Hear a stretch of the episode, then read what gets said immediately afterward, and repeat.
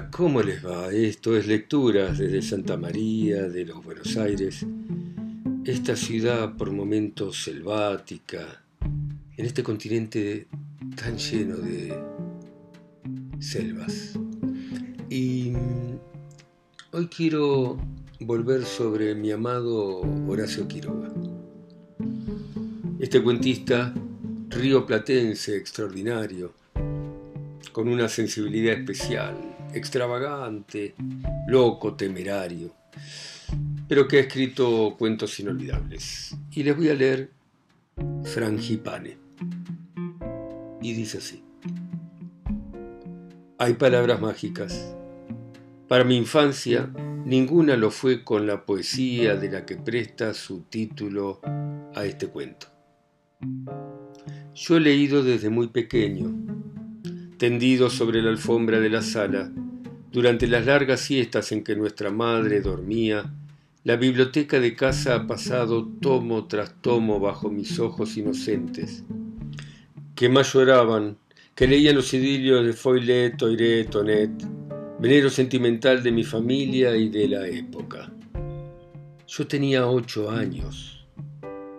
La impresión que producían en mi tierna imaginación algunas expresiones y palabras leídas reforzábase considerablemente al verlas lanzadas al aire, como cosas vivas, en la conversación de mi madre con mis hermanas mayores. Tal la palabra frangipane. Designábase con ella un perfume, un extracto de moda en la época, un delicioso, profundo y turbador aliento de frangipane era la atmósfera en que aguardaban, desesperaban y morían de amor las heroínas de mis novelas. La penumbra de la sala sobre cuya alfombra y tendido de pecho yo leía, comía pan y lloraba, todo en uno, hallábase infiltrada hasta detrás del piano de la sutil esencia. Se comprenderá así sin esfuerzo mi emoción cuando oía una tarde hablar como de una cosa no novelesca, sino real, existente, al alcance de ellas mismas, del perfume en que yo vivía espiritualmente, frangipane. Nuevos años pasaron. A la alfombra sucedieron las gradas de piedra del jardín, al pan un cigarrillo y las lecturas ascendieron en categoría. Pero ni el perfume ni su mágica sugestión se habían borrado de mi memoria. Varias veces había interrogado a mi madre y hermana sobre el origen de aquel, sin que ni una ni otras pudieran informarme al respecto. Ya adolescente recurría a los tratados de química, alguno elemental de perfumería, todo en vano. Alguien me dijo en aquella época que el perfume en cuestión procedía de una flor o un ámbar de la China. ¿Cómo llevar más lejos las investigaciones en mi pueblo natal? Nuevos años transcurren, esta vez largos y tormentosos, como lo de usted y los míos.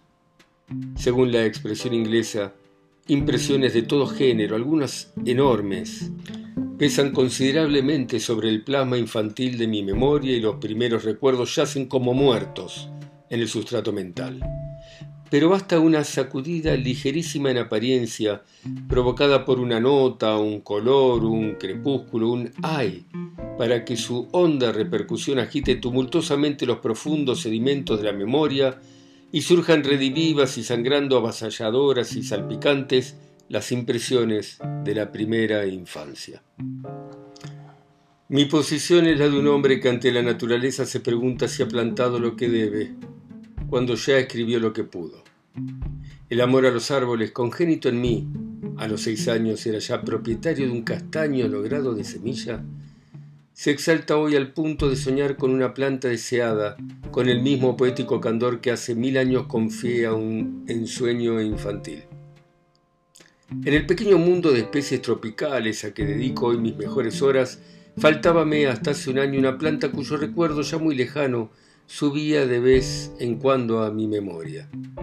Tratábase de un arbusto visto hace 25 años aquí mismo, en San Ignacio, al que su dueño llamaba jazmín magno. Procedía de un gajo recibido por encomienda del Brasil y en aquel momento hallábase bien desarrollado. Florecía, al decir de su dueño, en grandes flores carnosas a modo de pequeñas magnolias y su perfume no tenía parangón con el de flor alguna.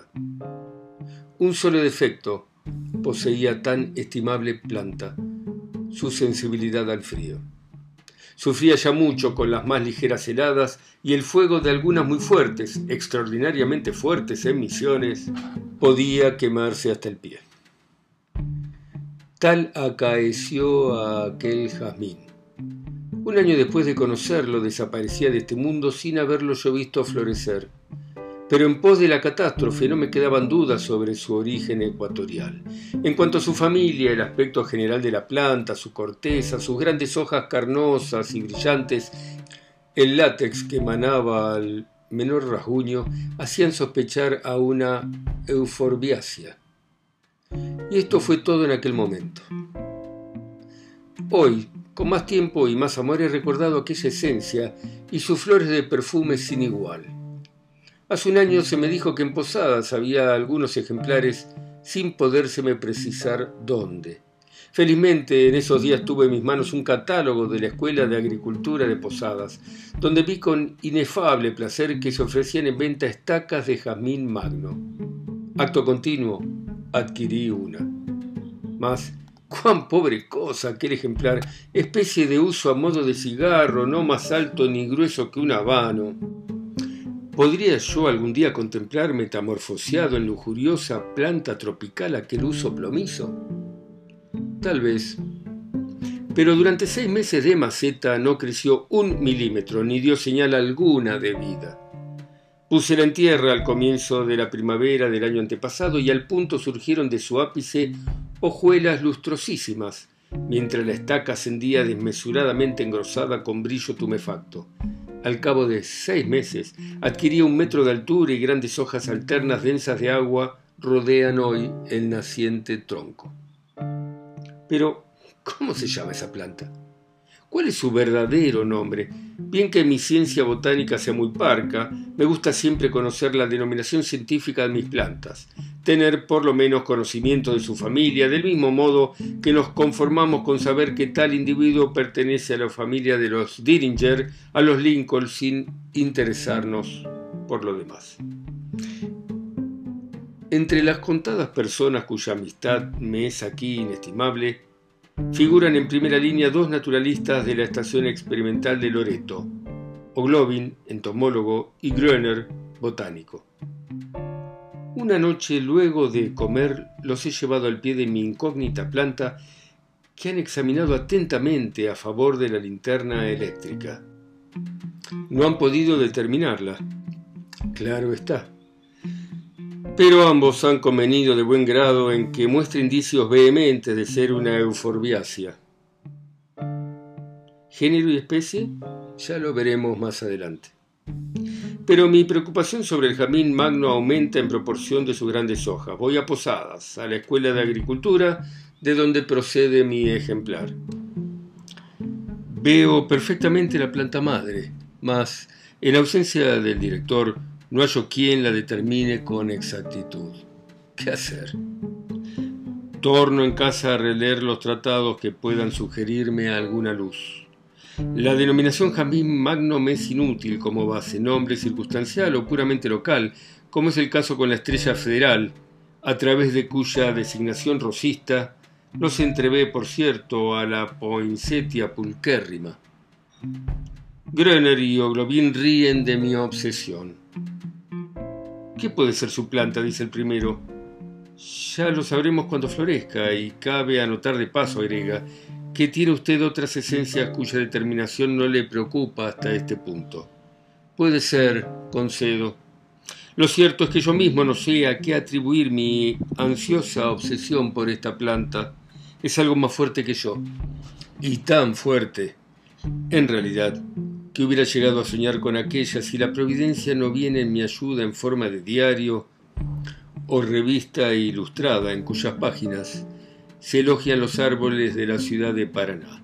Y leo allí, con una sobreexcitación que es de suponerse. Espléndido jazmín magno o manga, plumeria rubra. Por fin, podía ya dormir tranquilo por el resto de mis días. Corro a mi enciclopedia y el nombre técnico me da la clave de cuanto deseo saber. Trátase, en efecto, de una especie de género plumeria, familia de las apocináceas. Hoy creo que ésta se haya incluida en las solenáceas, al cual pertenece la especie plumeria rubra, mi jazmín magno. Procede de las Antillas, donde fue descubierta por el botánico Plumier, cuyo nombre lleva. Sus flores en corimbo son de una belleza y perfume extraordinarios. Tenía, pues, razón mi vecino de antaño. Vuelo enseguida en automóvil a la estación experimental de Loreto, donde, a falta de Grenner, hoy, al frente de los viveros de Nahuel Huapí, hallo a Oglobin. Eureka le gritó. Plumeria rubra. Oglobin ríe. Ha comprendido perfectamente de lo que se trata. También me alegro yo, apoya. ¿Está ya tranquilo?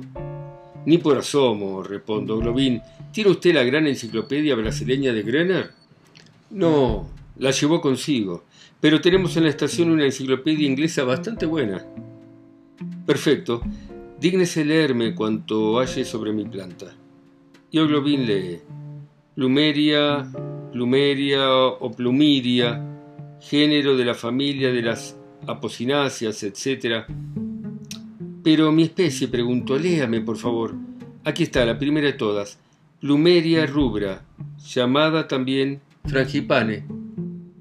Ah.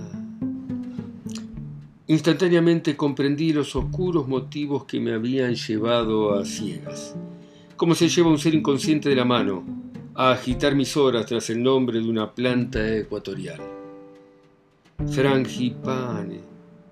Desde el fondo de cuarenta o cincuenta años, una criatura surgía llorosa y feliz a la magia de ese nombre. Volví lentamente a casa cuando comenzaba el crepúsculo. La tarde agonizaba en altísima y celeste claridad. Lentamente, por la carretera que ascendía las lomas, entraba en el bosque, proseguía sobre el puente del Yabebirí el coche llevaba consigo, más como pasajero que como conductor, a un hombre de sienes ya plateadas, dulcemente embriagado por los recuerdos de su lejana infancia. Qué hermoso este cuento. Me hace acordar el comienzo de En busca del tiempo perdido de Marcel Proust, de cómo una fragancia nos trae un recuerdo. Dice que llora mi gato. Nos trae un recuerdo. Yo, yo tengo olores tan grabados en mi memoria. Tengo el olor de una porción de pizza de una pizzería que quedaba sobre Cabildo, en el barrio de Núñez. Tengo tantos olores en mi memoria que también me llevan a mi infancia.